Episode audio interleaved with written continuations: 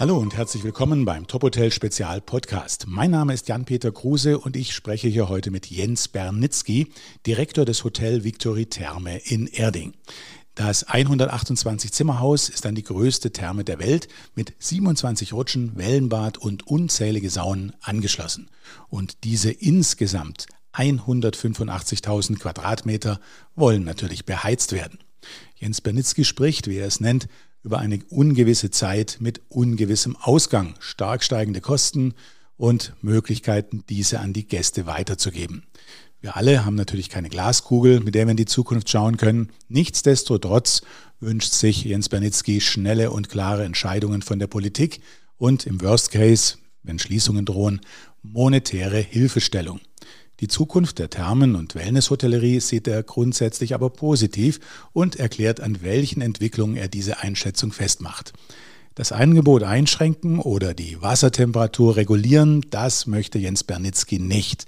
Dafür hat er bereits andere Maßnahmen zur Energieeinsparung ergriffen. Welche? Das hören Sie jetzt in dieser Folge. Die Therme Erding ist ja die größte Thermen- und Wasserlandschaft der Welt. Das bedeutet eine riesige Fläche. Herr Beninsky, wie groß ist die Fläche hier? Wie groß ist die Anlage? Insgesamt 185.000 Quadratmeter. Das entspricht circa 30, 35 Fußballfeldern. Und in Liter Wasser? Das weiß ich nicht. Ganz ehrlich. Aber es ist eine Menge. Es ist eine Menge. Aber irgendwie muss alles geheizt werden. Es muss größtenteils alles geheizt werden, ja. Hm, das heißt, äh, was bedeutet es jetzt, die aktuell stark steigenden Energiepreise, jetzt ganz konkret für Ihren Betrieb und natürlich für das Wasser, das eine bestimmte Temperatur haben sollte? Es bedeutet für uns ähm, eine sehr ungewisse Zeit mit äh, ungewissen Ausgang. Also ähm, klar, ähm, momentan läuft noch alles, momentan haben wir Gas, momentan ähm, haben wir auch keine Versorgungsengpässe in irgendeiner Form. Äh, was wir allerdings haben, sind natürlich stark steigende Kosten. Also das merken wir natürlich schon. Zum Glück sind wir jetzt nicht nur ähm, rein auf gasbasierender Energie äh, oder daran abhängig oder davon abhängig. Ähm, Gas macht circa 20 Prozent unserer Gesamtenergie aus, äh, die wir hier benötigen. Äh, wir haben eben auch das Wort Therme impliziert ja auch heißes oder warmes Wasser. Wir haben ja tatsächlich unsere eigene Quelle, die mit circa 65 Grad hier aus dem Boden kommt. Das heißt, wir können eben diese Geothermie äh, Energie auch nutzen. Das heißt, wir müssen das Wasser nicht per se auf 40 Grad hochheizen, sondern wir müssen es im Gegenteil teilweise runterkühlen und durch diese Runterkühlung gewinnen wir auch teilweise wieder Energie, genauso werden wir Wasser erhitzen. Ähm, also wir haben wirklich so eine Art Haribo Colorado Energiemix hier im Hause, was uns natürlich auch hilft, das Ganze so ein bisschen abzufedern, ähm, sind aber selbstverständlich auch gerade dabei, so ein bisschen zu gucken, wo die Reise hingeht. Also die Unsicherheiten, die wir einfach sehen, ist, ähm, wie weit werden die Energiepreise noch steigen?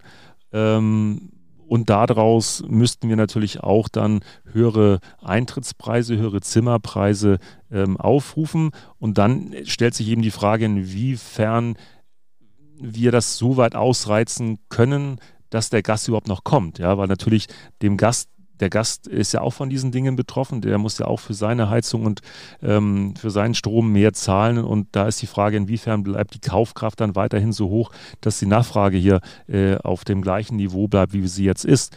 Ähm, und das ist momentan so ein bisschen diese Glaskugelleserei, wo wir selber nicht genau wissen, wo die Reise hingeht. Momentan sieht es gut aus. Die Forecasts bis Dezember schauen sehr, sehr vielversprechend aus.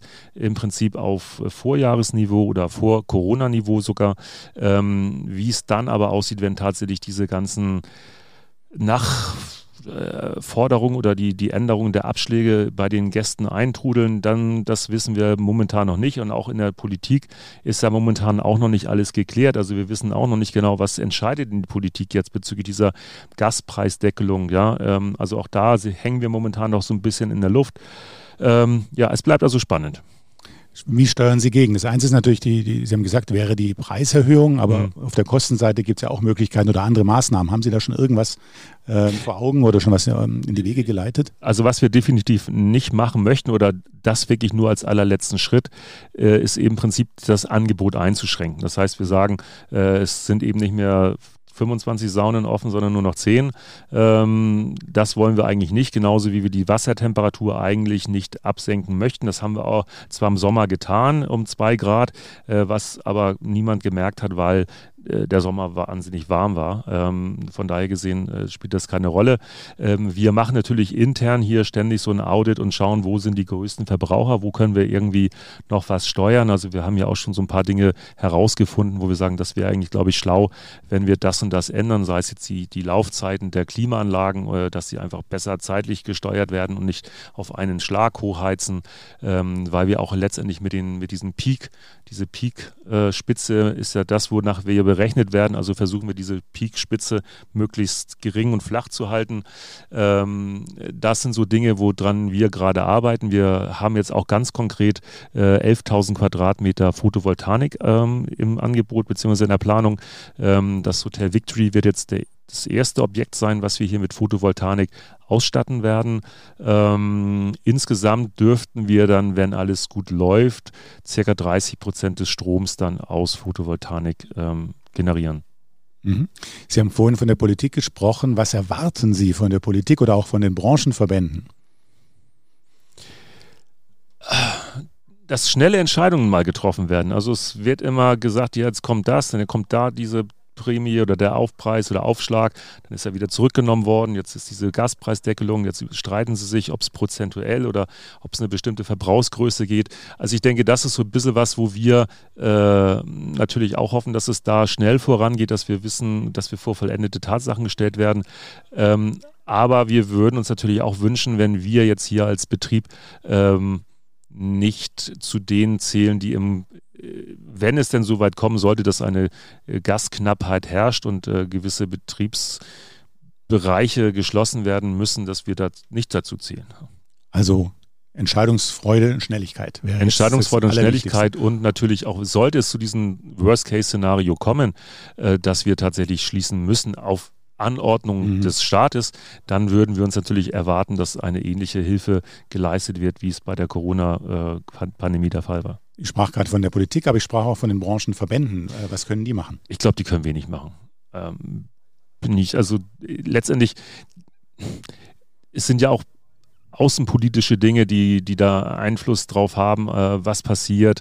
Ähm, ein Krieg kann auch ein Branchenverband nicht verhindern, äh, wenn es so weit kommt, äh, was wir nicht hoffen natürlich.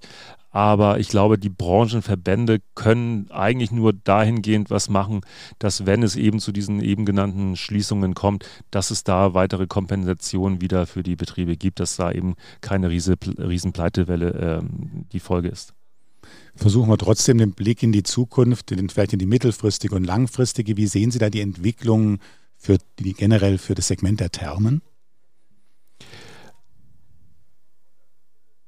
glaube, also ich bin davon überzeugt, dass es weiterhin ähm, nachgefragt sein wird. Wir sehen es ja jetzt auch. Also wir haben ja nie eine nachlassende Nachfrage gehabt. Also die, die, Nachfrage nach unserem Produkt, nach unserem Angebot steigt eigentlich seit Jahren konstant. Also ähm, eben auch durch das Thema ähm, ja, Corona natürlich bedingt, da war das Thema Reisen teilweise ja ein bisschen schwierig, aber wir sehen es jetzt auch eben durch die Diskussion um, um Flugscham, um Benzin- und Treibstoffpreise, um das Chaos rund um, um Flugbetriebe, äh, dass der Gast eigentlich doch eher dazu geneigt ist, im eigenen Land seinen Urlaub zu verbringen oder möglichst kurze Wege zu haben. Und ich denke, da sind wir einfach die perfekte ähm, ja, Ersatzdestination. Dehnen wir es noch ein bisschen aus auf den Bereich der Wellness-Hotellerie. Welche Trends sehen Sie da?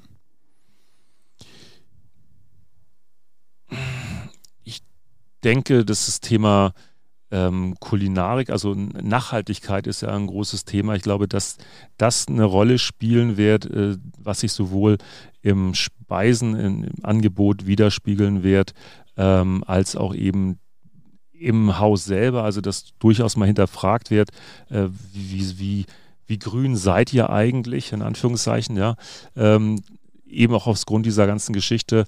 Ähm, ich denke, dass das ein großes Thema sein wird, das Thema der, der Privatsphäre. Ich glaube, dass die Gäste noch mehr Wert darauf legen, eben in ihren Urlauben möglichst viel Privatsphäre zu haben. Das erleben wir hier eben auch in der Therme durch die wahnsinnig gestiegene Nachfrage nach besonderen Rückzugsbereichen, die der Gast hier sucht, äh, sei es jetzt das Chalet oder ähm, der Royal Days Bar mit seinen Royal Days Bar Suiten, ähm, wo wir einfach einen wahnsinnigen Nachfrageschub erleben und aus diesen, aus dieser Nachfrage eben auch die Idee entstanden ist für diese 16 Baumhäuser, die wir hier gerade im Wellenbad bauen, um da eben auch nochmal dieser Nachfrage ähm, ja, gerecht zu werden.